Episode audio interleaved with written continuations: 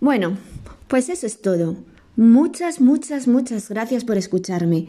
Espero que el tema os haya resultado al menos apasionante.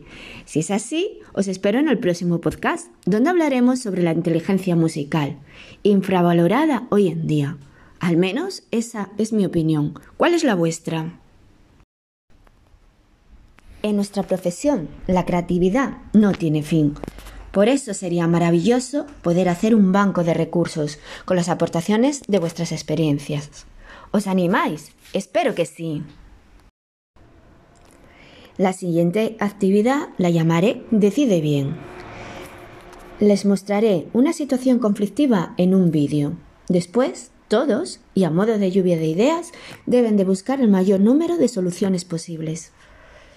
Sin duda, Además de las actividades que podemos llevar a cabo, contamos con múltiples recursos, como puede ser la literatura infantil, con obras tan maravillosas como Orejas de Mariposa o Te quiero casi siempre, sin olvidar el cine y los cortos, los, cuales nos ofrecen múltiples posibilidades. ¿Quién no conoce cuerdas de pisar? Otra actividad se llama Te felicito amigo donde en la asamblea buscaremos cualidades positivas en cada uno y una de nuestros compañeros compañeras. Por supuesto, se las diremos y lo felicitaremos. El siguiente juego lo llamo Somos actores.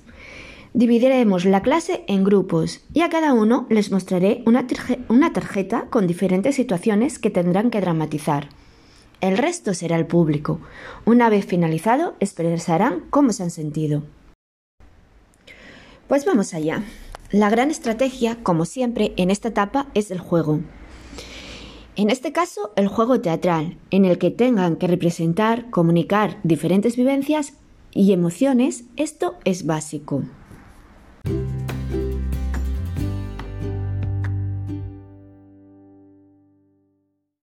Pero, ¿cómo trabajarla en el aula de educación infantil con los más pequeños? Hoy propondré tres actividades que a mi parecer son interesantes, consciente que hay múltiples o multitud de ellas. Por eso, os invito a que participáis y nos contéis aquellas que vosotros, vosotras llevéis a cabo en el aula. ¿Por qué es importante? Porque nos puede ayudar ante diferentes situaciones de la vida y a integrarte en cualquier entorno social nos hace más empáticos y nos permite profundizar la conexión con el resto de la comunidad. Es clave también para tener una buena relación con nosotros mismos. Pero, ¿cómo la podemos definir?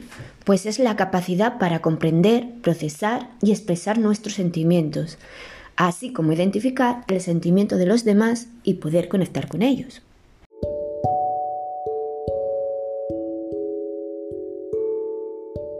Hola, muy buenas, queridos oyentes.